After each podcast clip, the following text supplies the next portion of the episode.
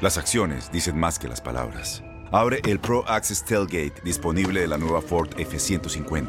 Sí, una puerta oscilatoria de fácil acceso para convertir su cama en tu nuevo taller. Conecta tus herramientas al Pro Power Onboard disponible. Ya sea que necesites soldar o cortar madera, con la F-150 puedes. Fuerza así de inteligente solo puede ser F-150. Construida con orgullo Ford. Pro Access Tailgate disponible en la primavera de 2024.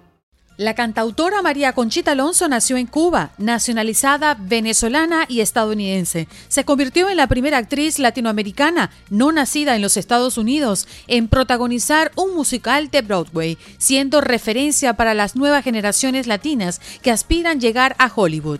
María Conchita nos habló de su gran adicción, su lucha contra la dictadura y su trabajo social en pro de los animales. Hoy se toma el cafecito con nosotros y nos explica por qué no tuvo hijos y por qué se siente como una asesina.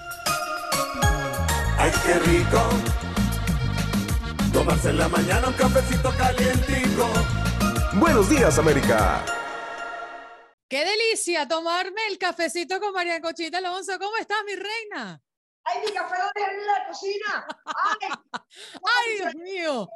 Bien, buenos días, Andreina. ¿Qué tal? Qué emoción tenerte aquí y además en un espacio donde nos encanta, porque te voy a confesar una cosa, aquí no ocultamos nada y tú eres una mujer transparente y te encanta hablar de todo sin pelos en la lengua. Qué maravilla. Mira, cuando dicen, mira, no le puedes preguntar esto, esto, y ¿sabes qué? A mí pregúnteme lo que le dé la gana, ya yo sabré, ya yo contesto lo que me dé la gana. Así, es. Claro. Oye, María Conchita, la verdad que tu historia es una mezcla de países, de cultura, de arte y de padres españoles. Naciste en Cienfuegos, Cuba, pero a los cinco años te fuiste a Venezuela, a mi querida Venezuela. Y en los años 80 diste el salto a Hollywood para más tarde nacionalizarte en este país. ¿Con cuál nacionalidad te identificas más? Sé que es una pregunta complicada. No, no, porque, porque es con la que más me identifico, con la venezolana. Eh, o sea, me siento, eh, eh, me siento rico, bien haber nacido en Cuba.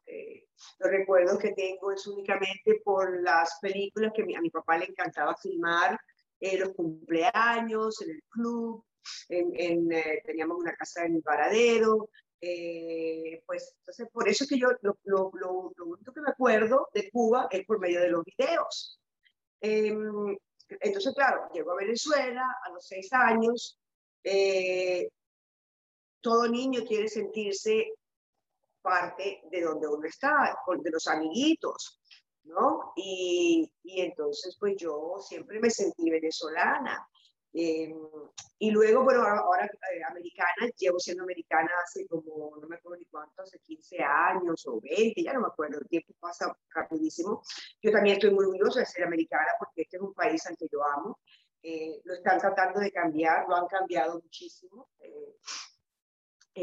California por lo menos ya no es el mismo estado que, que era cuando yo recién llegué allá, que ya llevo 35 años en California.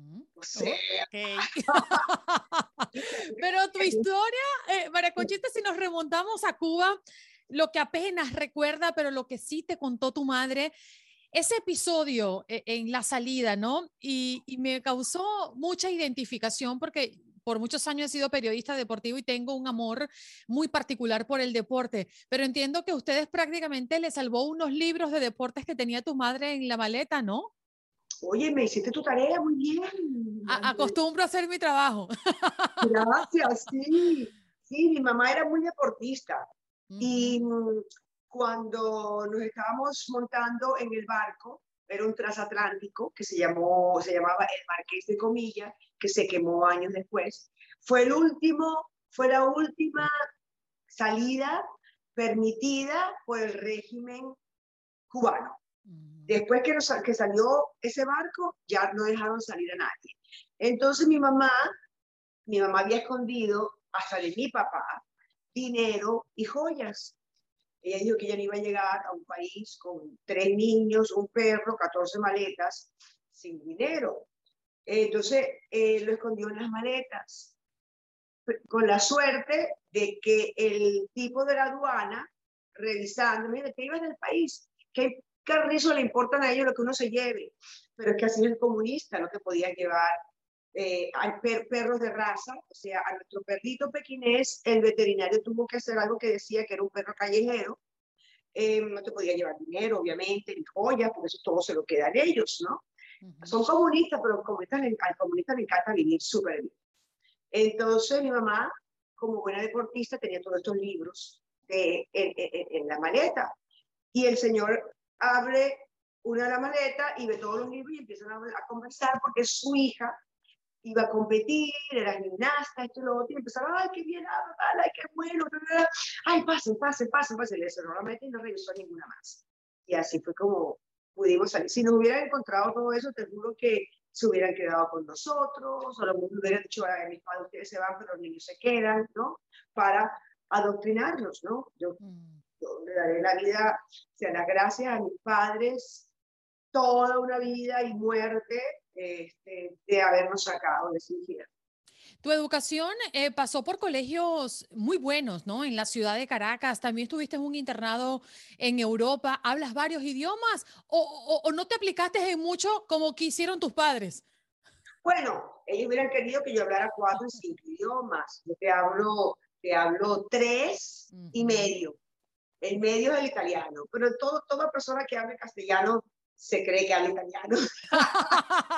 Inventamos y decimos y todo eso. Si yo te hablo el inglés, francés, el, idioma, el inglés y el francés bien, ¿no? Em, si dejo de hablar francés porque no tengo muchas personas con quien hablar, eh, se me va mucho, pero cuando comienzo de nuevo, pues a los dos, tres días, ya lo, lo agarro, lo atrapo otra vez, ¿no? Eh, pero también que eh, aprender alemán en el colegio en Suiza.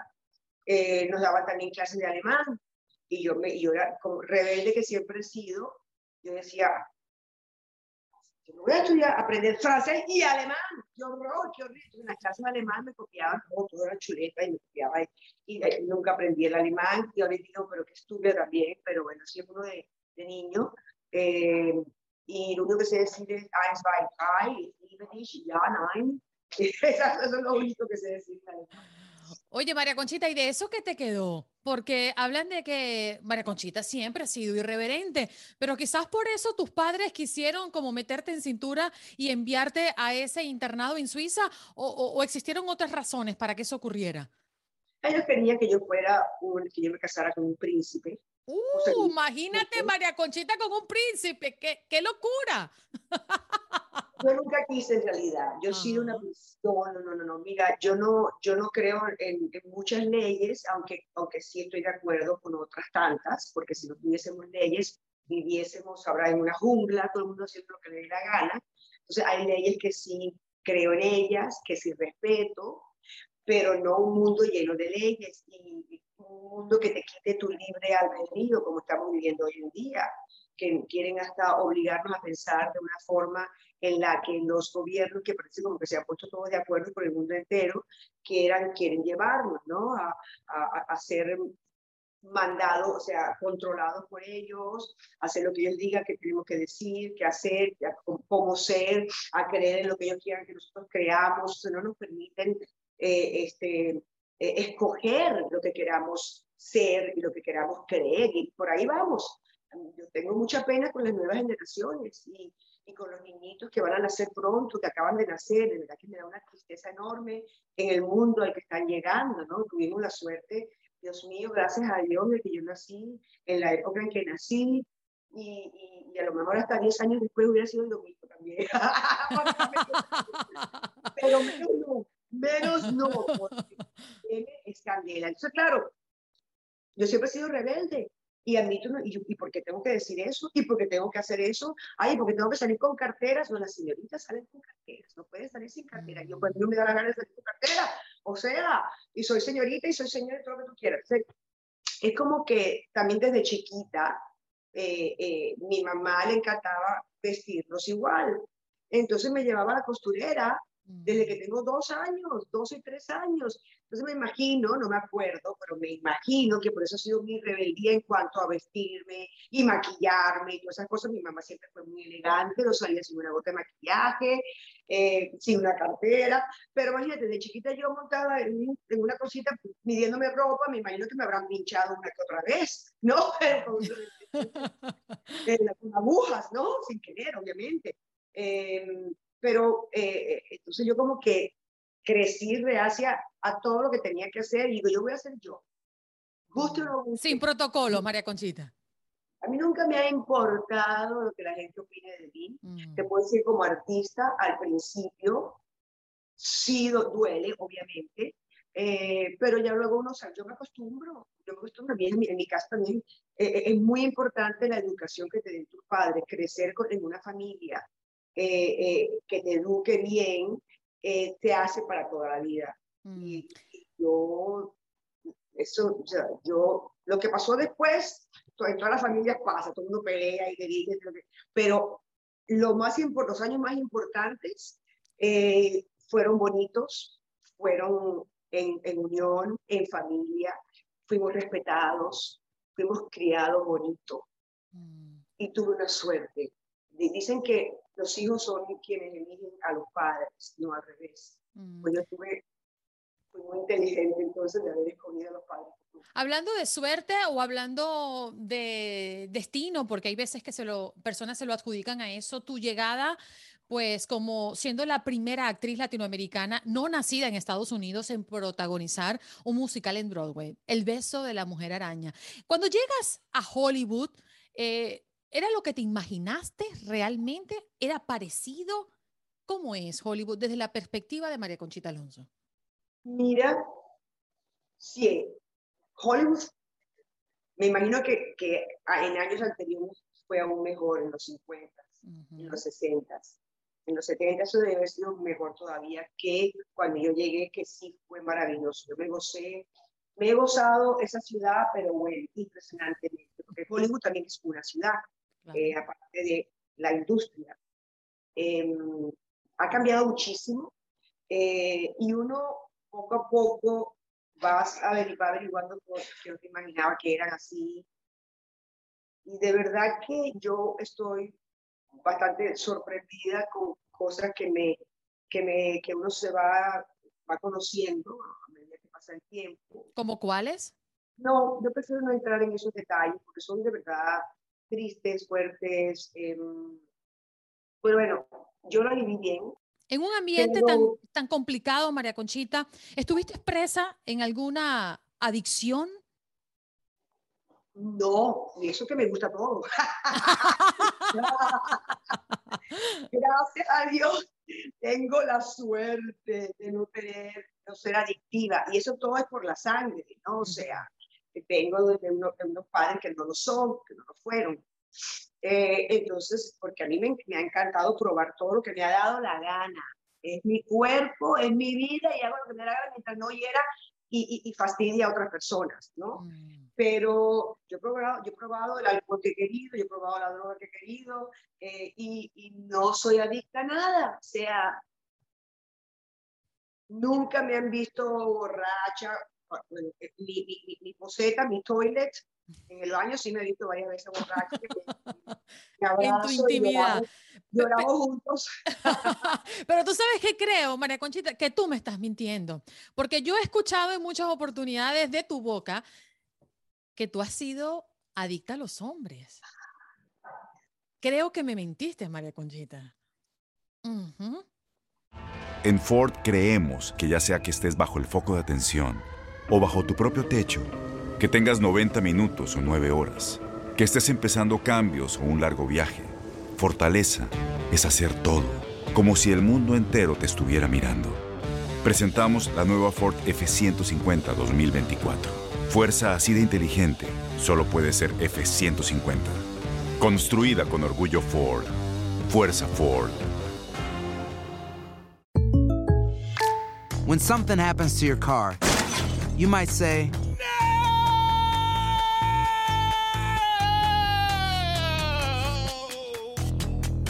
My car. But what you really need to say is something that can actually help. Like a good neighbor, State Farm is there. And just like that, State Farm is there to help you file your claim right on the State Farm mobile app. So just remember, like a good neighbor, State Farm is there. State Farm, Bloomington, Illinois. Lo que pasa es es una adicción muy rara, porque llevo cuatro años sin estar con un hombre. ¿Qué es eso? O sea, tú, tú, tú te has convertido Entonces- en ajena de tu propia adicción.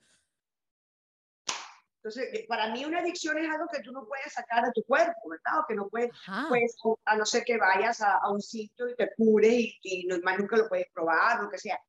Llevo cuatro años sin un hombre. ¿Y Entonces, por ¿qué? Los dos primeros años porque no quería, Ujú. no quería, yo salí de una relación que yo estaba aquí, no quiero saber nada, no, qué horror, quería estar sola, quería estar libre, bla. ya cuando me provocó empezar ya a, a- a- bueno, ya estoy lista para conocer a alguien, para empezar a mirarnos hacia los ojos bonitos, ay, sí, y meses después llegó la porquería esta del 2020, entonces pues todo el 2020, ¿qué tú crees? Yo me acuerdo que yo fui a, a, a ver a mi doctor porque en marzo me salió todo el ataque que, que querían que todo el mundo eh, crear pánico en todos, que lo hicieron, para, para que crean el pánico, para luego tener el control y hacer contigo que te dé la gana, para luego decir esto, entonces que, que entonces luego se todo el mundo a vacunarse, son los trillones de dólares que está haciendo los del gel, del antidesen- desinfectante, los de la mascarilla, que mira poco sal, los de las vacunas, los de todo, o sea, o sea, no, no, no hay, no, hay su tiempo suficiente para que esas personas, esas compañías puedan usar, gastar todo el dinero que están haciendo con nosotros. Entonces, claro, al principio yo me creí todo porque, porque estábamos viendo las noticias, mañana, desayuno, mediodía, eh, almuerzo, por la tarde, por la noche. Entonces, llamo a mi doctor, ay, me voy a morir, me voy a morir, yo quiero ver qué me quiero tomar examen. Me dice, pero te sientes mal. Digo, no, no, no creas lo que dicen que está, está- ¿cómo, ¿cómo vas a estar enfermo si no te sientes si no tienes un síntoma? Porque ahora que puedes tener COVID pues, sin síntomas. Ujú. Eh, Mi doctor me decía, tú estás enfermo, o sea, eso no es verdad. Tú estás enfermo si tienes síntomas. Si no, no. Ven, ven, bueno, fui, me hicieron los exámenes, yo le digo, doctor, doctor, yo no, ¿cómo yo voy a conocer al hombre de mi vida? ¿Cómo voy a conocerlo? Se ponía de la risa. Y este, y bueno, y así, así fue. Y, a- y entonces ya, o sea, estoy lista para conocer a alguien. Por ahí alguien que me gusta, que lo acabo de conocer, Mm. pero, O sea, puerta Pero- franca, puerta franca, María Conchita, en este momento. ah, Puerta franca, como dicen los marineros.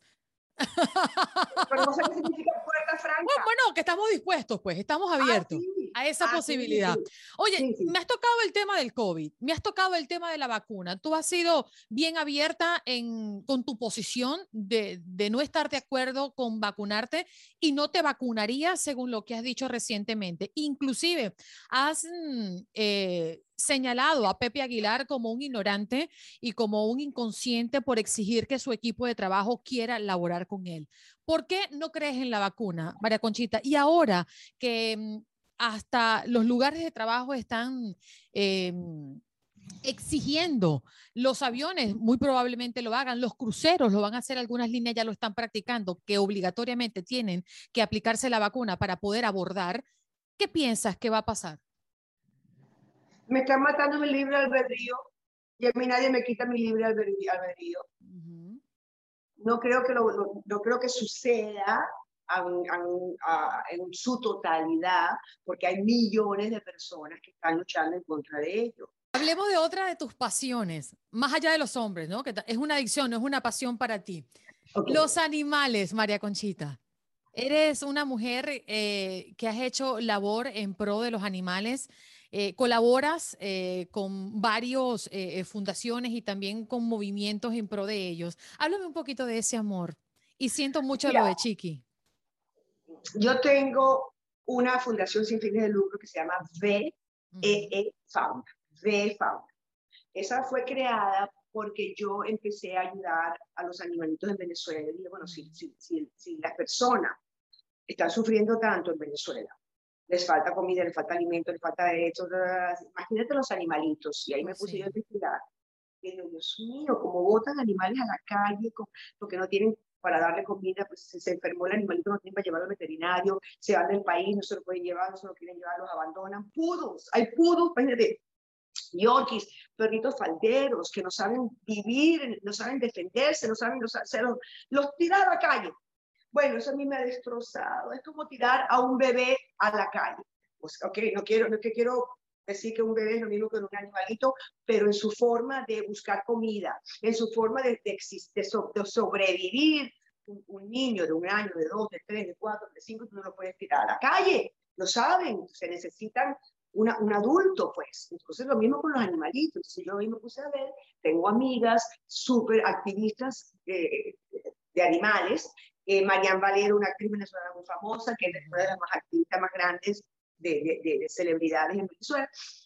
Y yo digo, wow, entonces claro, en Venezuela no hay muchas fundaciones sin fines de lucro porque es, es un lujo tener una fundación sin fines de lucro, cuesta mucho dinero, sin gasto, o sea, una locura. Y aunque el mundo no lo entienda, a veces en Venezuela es tan difícil ayudar porque no nos dejan ayudar. El régimen no deja ayudar. Cada vez que tú vas a ayudar, te lo paran.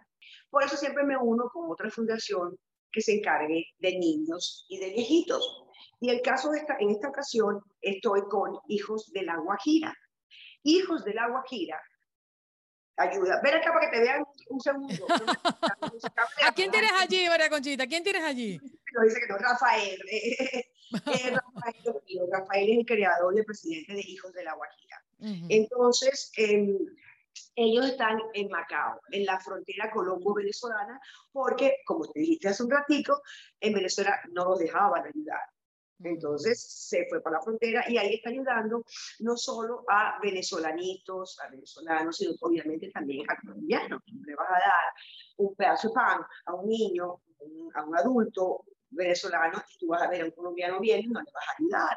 Entonces, pues, eh, es solamente, él no solamente ayuda a venezolanos, sino también a colombianos. Bueno, la invitación está abierta, así que el sur de la Florida se va a vestir de gala el próximo mes de, de octubre con tus canciones. Y quiero irme a la música. Sí, espérate, Ajá, espérate, sí. porque, porque no, o sea, ¿cómo, ¿cómo saben dónde comprar las entradas? Ajá. O sea, las entradas se compran eh, por Eventbrite, que fonéticamente se dice Eventbrite. para los venezolanos. Eventbrite.com y pueden poner casino, eh, Masquerade Casino Night, ahí van a encontrar todo. Hay comida para picar, ¿no? Hay, hay para degustar, venezolana, cubana, mexicana. Eh, tenemos también eh, italiana, no sé. Bueno, ahí tenemos también bebida, eh, tenemos una, una, una subasta silenciosa. Uh, va a ser, vamos a tener algunas de nuestras amigas cele celebrities eh, eh, como meseros esta noche. Oh, mira eso. Sí, sí, sí, no, va a ser divino, divino. De lujo. Octubre 28 en un lugar que se llama Vista Lago Ballroom que es una casa espectacular frente a un lago bellísimo. No cabe muchísima gente, pero pensé que el primer año hacerlo aquí. Hablando de niños, porque a lo largo de, de, tu carrera profesional, María Conchita, has sido muy abierta sobre tu vida personal. Y por ello me atrevo a preguntarte, ¿por qué nunca tuviste hijos? No estoy arrepentida. No, no, no, no. Yo soy una persona por, por ser libre, yo creo. Por, porque, por ser tan independiente. Yo creo que cuando tú tienes un hijo, no lo debes de tener porque es lo que dicta la sociedad, porque, ay, si no lo sientes mujer, 100%, no, no.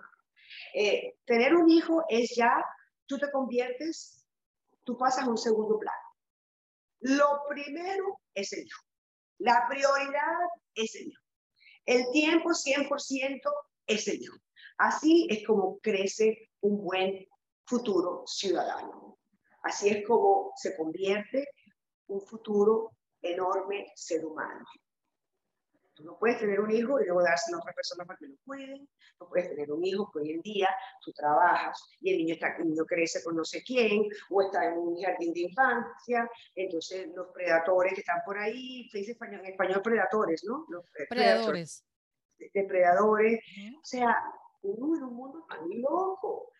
Yo no me arrepiento ni un segundo en haber tomado esa decisión en mi vida. Porque también siempre dije, si algún día me provoca tener uno ya no puedo, hay muchísimos niños, muchísimos niños que necesitan un hogar, un cariño, un respeto, una educación, o sea, un hogar. Pues adopto, pero nunca tampoco me dio por adoptar. Ahora mucho menos, imagínate a esta altura de mi vida. Yo ¿Pero un- estuviste embarazada, María Conchita? Sí, estuve embarazada dos veces. Mm. Y eso es algo que, que en algún momento lo hablaste, lo, lo, lo, lo dijiste públicamente y que te afectó por un tiempo, ¿no? Sí, eh, bueno, el primero no me afectó tanto porque cuando me enteré de que estaba eh, fuera del útero, Ujú. ya te lo tienen que sacar, porque si no te mata.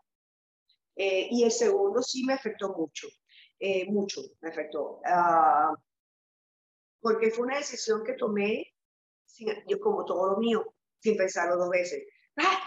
Porque en, la vida no se puede hacer cosas ni decir cosas pensado únicamente con el corazón. Tiene que haber una combinación de la cabeza con el corazón, o sea, 50 y 50. Cuando lo haces todo por aquí, estás mal, y cuando lo haces todo por aquí, estás mal. Yo siempre he hecho todo por aquí. Entonces, yo me acuerdo que yo estaba llorando, llorando, llorando, llorando, llorando, cuando estaba en la clínica, y el doctor me decía, pero a ti te están obligando a hacer esto. Y estaba- digo, no, no, nadie está obligando. Entonces, sí, la pasé muy mal por mucho tiempo, pero yo todavía sigo pensando que cada quien tiene derecho, y ahí vamos a ver la vacuna, a hacer con su cuerpo lo que quiera hacer. Pero sí recomiendo que no lo hagan. Yo soy lo único que puedo decir. Mm.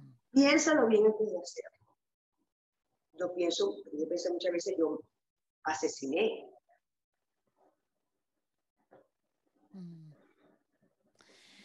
María Conchita, particularmente, eh, y porque crecí escuchándote, viéndote por televisión, eh, admirando particularmente tu trabajo y tu personalidad, que yo creo que con eso nos quedamos nosotros, ¿no? Con esa mujer que al menos desde este lado vemos, sí, quizás irreverente, eh, un poco incómoda en la opinión de muchos, porque dice lo que le parece, como tú has dicho en muchas oportunidades en esta entrevista, has hecho lo que se te ha pegado la gana y has vivido como has querido vivir, porque al final es tu vida. Cuando esa luz se apague y cuando ya tú no estés en este plano, ¿cómo te gustaría que te recordaran, María Conchita?